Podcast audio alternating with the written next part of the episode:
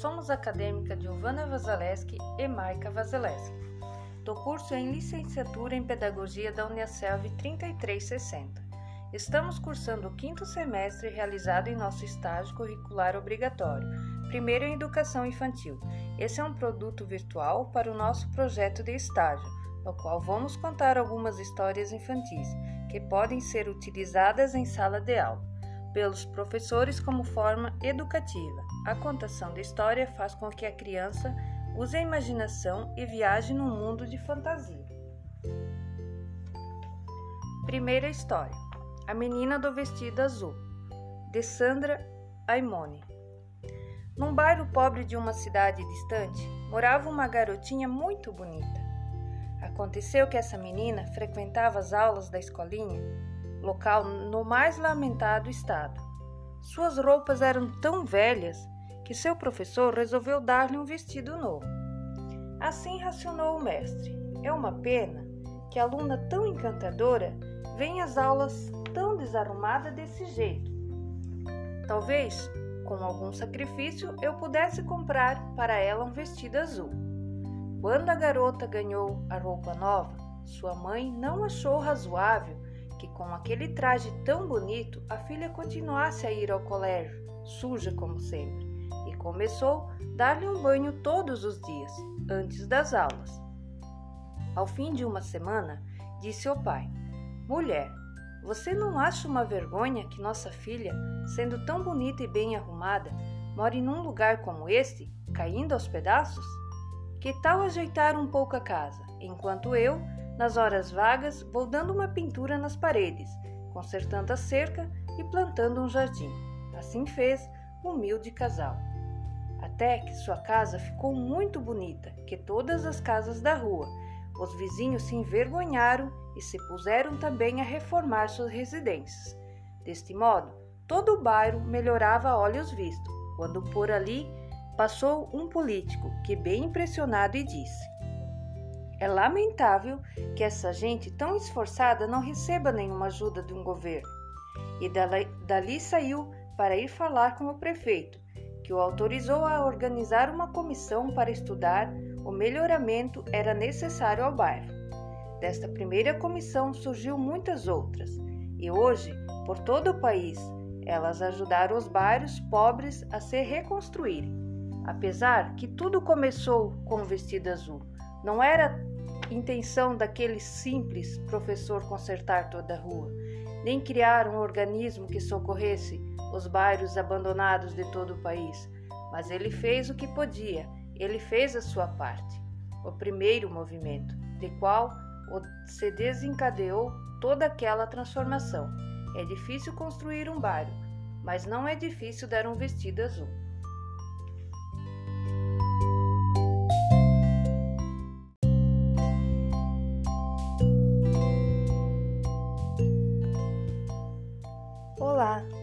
Sou a acadêmica Maika Vasilevski e vou contar a segunda história, As Aventuras de Pinóquio, autor Carlo Collodi.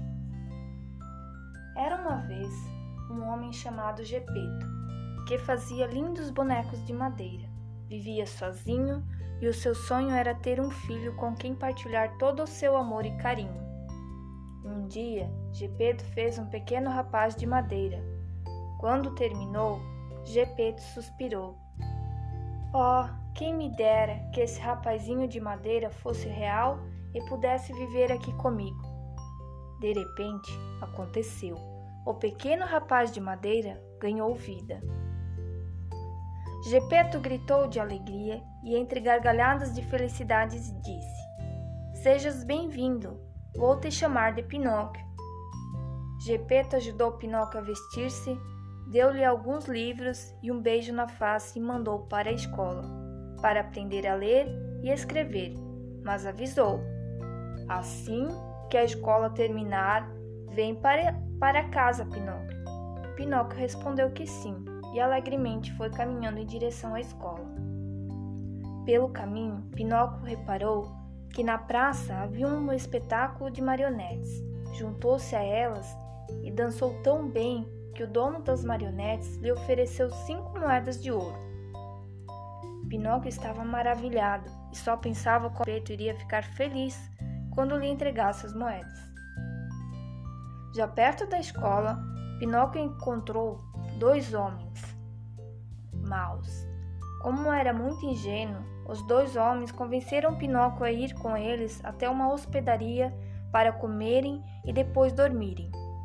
Depois de comer, Pinóquio ficou sonolento e adormeceu facilmente. Sonhou que era rico e que ele e seu pai, Gepeto, viviam sem dificuldades e eram muito felizes. Quando acordou, esses homens convenceram Pinóquio a enterrar as suas moedas de ouro num sítio que eles conheciam e disseram-lhes: Oh, as moedas aqui enterradas transformam-se em uma árvore de dinheiro, e nunca mais o seu pai, que já está velho e cansado, precisará trabalhar. Pinóquio assim fez, e ficou à espera que as moedas de ouro se transformassem numa árvore de dinheiro. Esperou muito tempo até que, cansado, adormeceu. Os homens apareceram e levaram as moedas de ouro, enquanto Pinóquio dormia. Quando acordou, Pinóquio viu que ele tinha levado as moedas e chorou. Não queria voltar para casa com medo que GP ficasse zangado e triste com ele. Sem saber o que fazer, Pinóquio começou a caminhar, até que encontrou uma senhora vestida de azul, a quem pediu ajuda. O que ele não sabia era que a senhora seria a fada azul. A fada disse que o ajudaria e perguntou: Oi, menino, quem são seus pais? Aonde você vive? Pinóquio respondeu: Eu não tenho casa, nem ninguém com quem morar. A, a fada azul percebeu que, que Pinóquio mentia e seu nariz começou a crescer. A fada azul respondeu: Volta para sua casa, junto com seu pai. Seja um menino bem comportado e não mintas mais. Pinóquio prometeu que assim faria, e o seu nariz voltou ao tamanho normal. De volta para casa, Pinóquio parou num parque de diversão e o seu nariz começou a crescer outra vez. No parque, disseram-lhe que poderia comer todos os gelados que ele quisesse. O que não disseram é que os gelados iriam transformar num burro. Pinóquio comeu até não poder mais, e assim que se transformou num burro, foi vendido a um circo. E, e no circo foi obrigado a trabalhar duramente e foi tão maltratado que tão em pouco tempo depois não conseguia andar. Como já não servia para trabalhar no circo, o dono mandou que o atirasse ao mar e assim que caiu no mar, transformou-se novamente num rapaz de madeira. Uma baleia que passava por ali viu Pinóquio e engoliu, pensando que era comida. Dentro da baleia, a surpresa, Pinóquio encontrou Gepeto. Ele tinha ido procurar Pinóquio e acabou por ir parar na barriga da baleia. Estava muito fraco e doente. Um peixe que também se encontrava lá disse: Subam os dois para as minhas costas que os levam para casa. Assim fizeram. E quando chegaram em casa, Pinóquio tomou muito bem conta de Gepeto, até ele ficar bom. A fada azul apareceu outra vez e, ao ver que Pinóquio tinha sido tão bom com Gepeto, disse: Como agora tu és um menino bom, vou te transformar num rapaz de verdade. E assim foi. Gepeto tinha finalmente o filho que tanto desejava, e os dois foram felizes para sempre.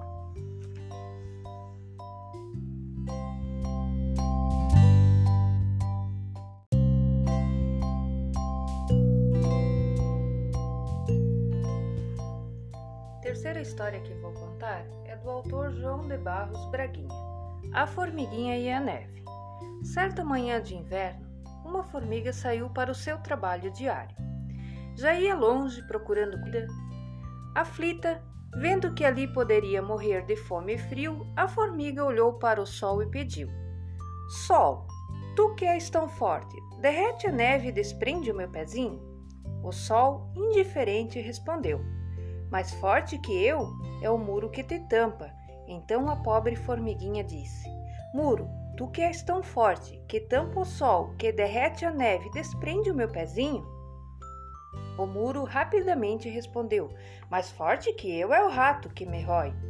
A formiga, quase sem fôlego, perguntou: Rato, Tu que és tão forte, que rói o muro, que tampa o sol, que derrete a neve, desprende o meu pezinho? O rato falou bem rápido: Mais forte que eu é o gato que me come. A formiga então perguntou ao gato: Tu que és tão forte, que come o rato, que rói o muro, que tampa o sol, que derrete a neve, desprende o meu pezinho? O gato respondeu sem demora: Mais forte que eu é o cachorro, que me persegue. A formiguinha estava cansada e mesmo assim perguntou ao cachorro: Tu que és tão forte, que persegue o gato, que come o rato, que rói o muro, que tampa o sol e que derrete a neve, desprende o meu pezinho. Mais forte que eu é o homem, que me bate. Pobre formiga, quase sem força, perguntou ao homem: Tu que és tão forte, que bate no cachorro, que persegue o gato, que come o rato, que rói o muro, que tampa o sol que derrete a neve, desprende o meu pezinho? O homem olhou para a formiga e respondeu: Mais forte que eu é Deus, que tudo pode. A formiga olhou para o céu e perguntou a Deus: Tu, que és tão forte que tudo pode, desprende o meu pezinho? E Deus, que ouve todas as preces, pediu à primavera que chegasse com seu carro dourado, triunfal, enchendo de flores aos campos e de luz aos caminhos e vendo que a formiga estava quase morrendo, levou-a para um lugar onde não há inverno e nem verão, e onde as flores permanecem para sempre.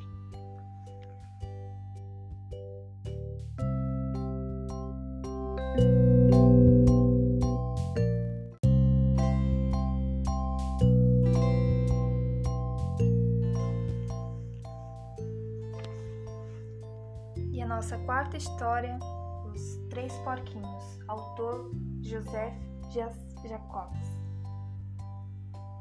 Era uma vez uma feliz família de porquinhos que tinha três filhos. Os porquinhos foram crescendo e os pais notavam que estavam muito dependentes. Não ajudavam no trabalho de casa, nem se esforçavam em nada. Então, um dia, eles se reuniram e decidiram que os porquinhos que já estavam bem crescidos fossem morar sozinhos.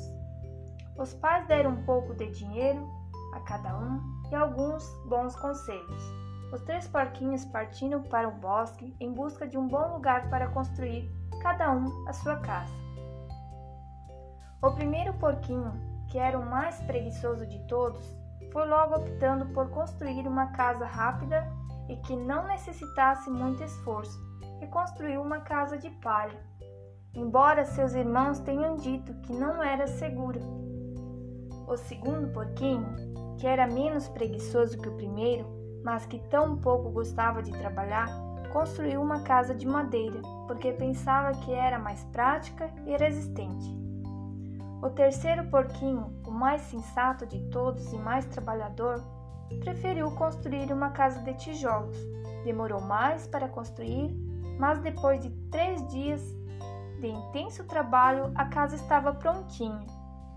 Os três porquinhos ouviram falar que um perigoso lobo rondava pelo bosque, e não demorou muito para que o aparecesse pelas suas casas, em busca de uma boa carne de porco para comer.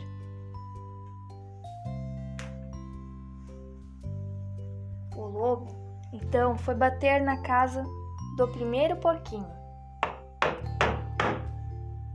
porquinho, tentando intimidá-lo, disse: Vá embora, seu lobo! Aqui você não vai entrar! O lobo insistiu e disse: Abra logo esta porta, ou eu a soprarei e soprarei, e a sua casa eu destruirei. Vendo que o porquinho não abria a porta da casa, o lobo começou a soprar e a soprar, tão forte que a casa de palha voou pelos ares. O porquinho, desesperado, acabou correndo em direção à casa de madeira do seu irmão. O lobo correu atrás dele, mas não conseguiu alcançá-lo. O lobo então foi bater na casa do segundo porquinho. O porquinho, tentando intimidá-lo, disse: Vai embora, seu lobo! Na minha casa de madeira você não vai conseguir entrar. O lobo insistiu e disse: Abra logo esta porta, ou eu a soprarei e esta casa destruirei. Vendo que os porquinhos não abriam a porta da casa, o lobo começou a soprar e a soprar tão forte que a casa de madeira caiu e ficou em pedaços. Os porquinhos, desesperados, acabaram correndo em direção à casa de tijolos de cimento do seu irmão. O lobo correu atrás deles, mas não conseguiu alcançá-los. O lobo então foi bater na casa do terceiro porquinho. Os porquinhos, tentando intimidá-lo, cantaram: Quem tem medo do lobo mau, lobo mau, lobo mau. Quem tem medo do lobo mau, ele é um cara legal. O lobo ficava cada vez mais furioso e gritou: Abra essa porta! E os três porquinhos responderam: Vai embora, seu lobo! Você não vai conseguir derrubar esta casa porque está feita com tijolos e cimento. Lobo insistiu e disse: Abram logo esta porta, ou eu a soprarei e esta casa destruirei. Vendo que os porquinhos não abriam a porta da casa, o lobo começou a soprar, a soprar, a soprar e a casa continuava inteira no seu lugar. O lobo ficou tão cansado que acabou sentando-se ao pé da porta para descansar. Enquanto isso, pensou, pensou em como entrar na casa e teve uma ideia. Foi buscar uma escada para subir ao telhado da casa e entrar na casa pela chaminé. Os porquinhos, vendo o que tramava o lobo, reagiram logo, puseram a ferver um balde enorme de água e colocou no final da chaminé e esperaram. Quando o lobo entrou da chaminé, caiu bem dentro do balde cheio de água fervendo. Ai! Ai! Ai! gritou o lobo, saindo correndo ao lago para aliviar as suas queimaduras e assustado nunca mais voltou a molestar os porquinhos. E enquanto aos porquinhos aprenderam a lição de que tudo o que é feito com esforço tem melhor resultado, e os três porquinhos decidiram morar juntos, e todos viveram felizes em harmonia. Essas são as nossas histórias. Espero que tenham gostado e agradecemos a todos pela atenção. Muito obrigada!